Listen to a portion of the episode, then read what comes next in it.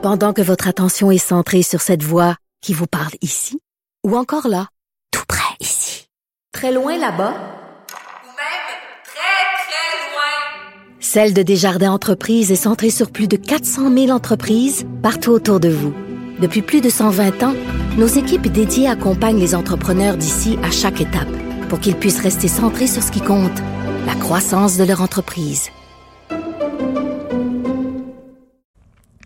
Un autre truc euh, dont j'aimerais vous parler, puis on va avoir tout de suite un invité euh, à ce sujet-là, c'est un projet pilote. Puis on a déjà un peu abordé la question à l'émission, puis j'en parlais d'ailleurs tantôt avec Benoît Dutrisac sur la décriminalisation des drogues, l'étatisation des drogues. Et là, quand je parle de drogue, je parle de toutes les drogues. Là. Je parle pas juste de potes, ça c'est déjà légal. Euh, je parle pas non plus de, de drogues dures, mais qui ont une réputation d'être douces, le genre champignons magiques. Là, non, non. Cocaïne, héroïne, speed, euh, tout, tout ça. Est-ce que c'est une bonne idée? Il y a de plus en plus euh, d'organismes, et même l'OMS euh, recommande d'avoir une approche moins répressive par rapport aux drogues. Ce qu'on est en train de se rendre compte, c'est que ça ne fonctionne pas du tout. Et bon, on traverse euh, évidemment une crise, la crise des opioïdes. Il y a plusieurs morts de surdose. Est-ce que décriminaliser les drogues, rendre ça étatique, ça pourrait contribuer à ce qu'on y retrouve, soit plus sécuritaire pour les usagers? Ça, on est loin en avant. Tout de suite là, il y a des choses qu'on peut faire et il y a un projet qui a été mis sur pied par un spécialiste, docteur Jean Robert, qu'on a ici. Bonjour, docteur Robert. Oui, bonjour. Bon, je trouve ça excessivement intéressant, votre projet, docteur Robert, parce que, euh, bon, ça s'appelle euh, la vigie toxicologique. Et ce que c'est, euh, entre autres choses, c'est que vous analysez les drogues que les usagers consomment pour savoir avec exactitude ce qu'elles consomment? Oui, ben je vous dirais que ça c'est la recette en bout de piste, mais ce qui est surtout important de savoir, c'est que c'est c'est de répondre hmm. à un énorme besoin des gens qui consomment et qui constatent qu'il y a des leurs qui font des des, des, des surdoses non mortelles qui ont des effets indésirables, puis il y en a qui meurent. Et euh, la question qui m'a été soulevée au mois de septembre 2017, c'est qu'il y a une de mes mes patientes qui avaient perdu euh, huit chums en trois mois. Et puis elle me dit, veux-tu bien me dire ce qu'ils mettent dans leur euh, dope pour que ça nous tue? Et c'est pour répondre à ce besoin-là. Et ça, c'est l'approche communautaire, c'est de hmm. répondre aux besoins. Donc, progressivement, on fait du, de la détection puis de l'analyse des substances et des urines des gens qui consomment. Euh, c'est cette information-là qu'on retransmet aux consommateurs par le biais des travailleurs de rue. Hmm. Et il faut constater que c'est excessivement euh, important et que c'est efficace. La preuve, c'est qu'on reçoit de plus en plus d'échantillons à traiter. Mais OK, là, vous vous avez analysé des échantillons de plusieurs types de drogues. J'imagine, qu'est-ce que vous avez trouvé? Ben, actuellement, il y a eu un gros changement avec la pandémie de COVID. Euh, les frontières se sont fermées. Euh, L'Asie qui envoyait les opiacés, particulièrement le fentanyl, ben, c'est hmm. bloqué. Donc, on a eu une augmentation très importante de tous les stimulants, amphétamine, méthamphétamine, euh, ecstasy, crack et tout ce qu'on veut. Mais le risque, c'est pas la substance, c'est sont les mélanges de substances dans une même pilule, une même poudre, un même produit. Hmm. Et c'est ça qui tue, c'est l'ignorance de pas savoir ce qu'on consomme. Parce que ça peut faire un mauvais mix, puis là, euh, on a des arrêts cardio-respiratoires, par exemple, si on combine avec d'autres choses, ou juste parce que le mélange ensemble est mauvais? Ben, c'est d'abord, on ne sait pas ce qu'il y a euh, au départ. On ne sait pas les quantités respectives. Et ce qu'on ne sait pas aussi, c'est ce que les gens consomment par ailleurs. Il y a des médicaments que les gens prennent pour euh, différentes causes, que ce soit le diabète, la dépression et tout ça. Donc, c'est la combinaison euh, de tous ces produits-là qui crée une surdose. Alors, quand on dit c'est la faute des opioïdes, ben on se trompe parce que la majorité, c'est la combinaison de plusieurs choses. Je comprends. Docteur Robert, mettons que moi, euh, j'ai de la cocaïne sur moi et je veux savoir avec exactitude mhm. euh, ce mhm. qu'il y a à l'intérieur. Là, je me rends dans un des centres où on peut avoir une analyse via votre projet. Mhm. Combien de prend ça me temps pour de, combien de, de temps ça me prend pour avoir les résultats? Alors, la première chose, les tests préliminaires qu'on peut faire euh, sur le champ avec la personne, on dispose de languettes qu'on peut tremper dans la, la, la, dilution du produit, disons mm. un, tout petit peu de poudre, ça prend presque rien, et on un peu comme un test de grossesse, on trempe la languette, puis en, en 15 à 30 secondes après, on a une idée de ce que ça peut contenir. C'est pas les meilleurs tests, mais au moins ça peut renseigner, euh, puis de dire attention, ça se peut qu'il y ait du fentanyl. Oui, ça se peut qu'il y ait de la coke et des amphétamines.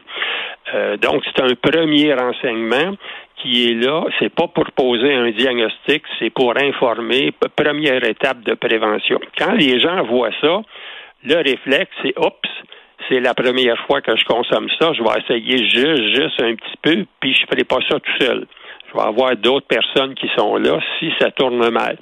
Déjà, en donnant le renseignement, ça stimule ce mécanisme de défense que les consommateurs ont. Ils veulent pas mourir, ils veulent pas, ils veulent juste ne pas souffrir puis répondre à leurs besoins. Alors, c'est ça qui est la base plus émotive de la rationalité. Ensuite, ça va à l'hôpital. Et dans les 20, dans les 12 à 24 heures, là, mm. euh, on teste neuf drogues, donc c'est déjà mieux. Et ces urines-là, on les conserve, sont congelées, puis sont envoyées au centre de toxicologie là, de Québec. Puis en général, euh, une dizaine de jours après, là, on a fait des recherches sur au-delà de 200 produits différents, mm. dont les médicaments. C'est comme ça qu'on sait ce que la personne a acheté, mais surtout, que la personne a consommé, et ça, c'est dans son urine. Et l'urine passe par les mêmes, les mêmes voies.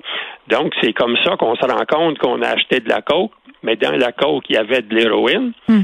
mais en même temps, Regardons ça. Euh, il, y a de, il y a un médicament antidépresseur, il y a un, anxiolytique, il y a toutes sortes d'autres produits. Il y a de l'alcool qui se, se combine. Donc, ce qui circule et se vend, c'est fort différent de ce qui se consomme. Et docteur Robert, quand vous vous asseyez euh, avec ces personnes-là qui ont fait analyser euh, leurs urines et que vous leur révélez qu'est-ce qu'elles contiennent, c'est quoi le type de réaction que vous obtenez? Est-ce que ça peut avoir l'effet d'une espèce de, euh, de wake-up call? Exactement. c'est ça, parce que les résultats, on, on les présente par image. S'ils ont apporté une pilule qui hmm. est gravée star, la photo est là et c'est codé, c'est juste un numéro de code qu'on donne, il n'y a pas de nom, il n'y a pas de détail, juste de leur montrer cette image-là, on en a affiché au mur ici, puis les, travailleurs de rue ont ça, on n'a rien à dire, juste à montrer l'image. Puis les gens vont dire, waouh, c'est ça que j'ai pris hier. Yes, Hein, c'est ça que j'ai acheté ou que je me suis hmm. procuré. C'est exactement ça.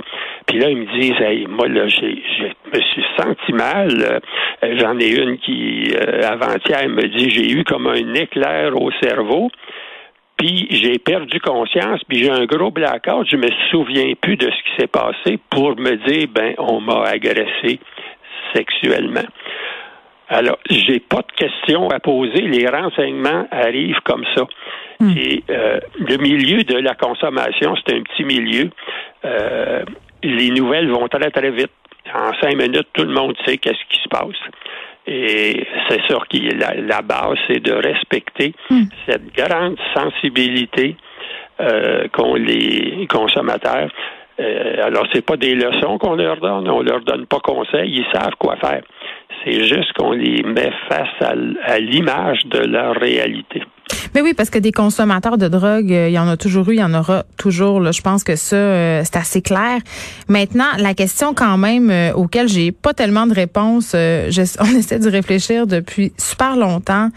Est-ce qu'on devrait légaliser les drogues ou du moins décriminaliser l'usage de drogue? La, consommation, là, et, euh, le fait de la consommation, hmm. c'est une maladie. C'est un problème de santé. Et en général, euh, la grande majorité des consommateurs y ont accumulé des souffrances depuis qu'ils sont nés. pas désirés, battus, placés en famille d'accueil. Ils sont à peu près pas allés à l'école parce qu'ils se sont fait battre, parce qu'ils ont été chassés des, par les par les autres.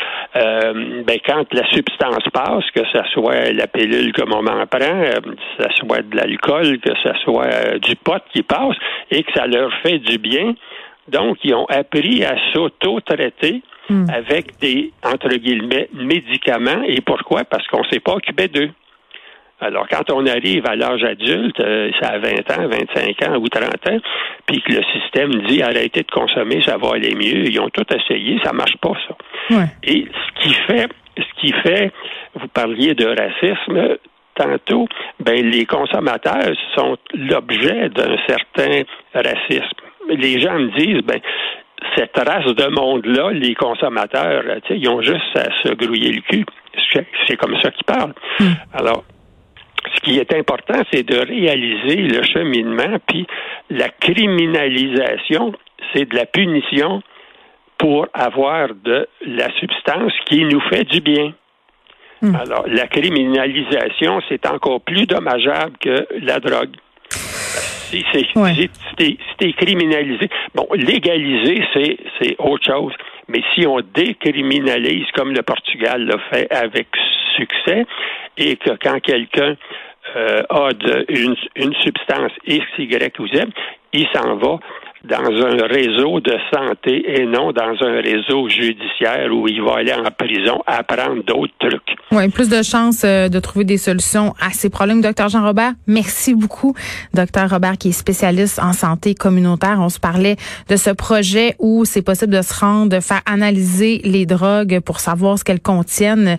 Et ce qu'on se rend compte, en fait, c'est qu'elles ne contiennent pas toujours ce qu'on pense. Euh, et parfois, euh, il y a des ingrédients assez dangereux qui se retrouvent euh, là-dedans. Geneviève Peterson, la déesse de l'information.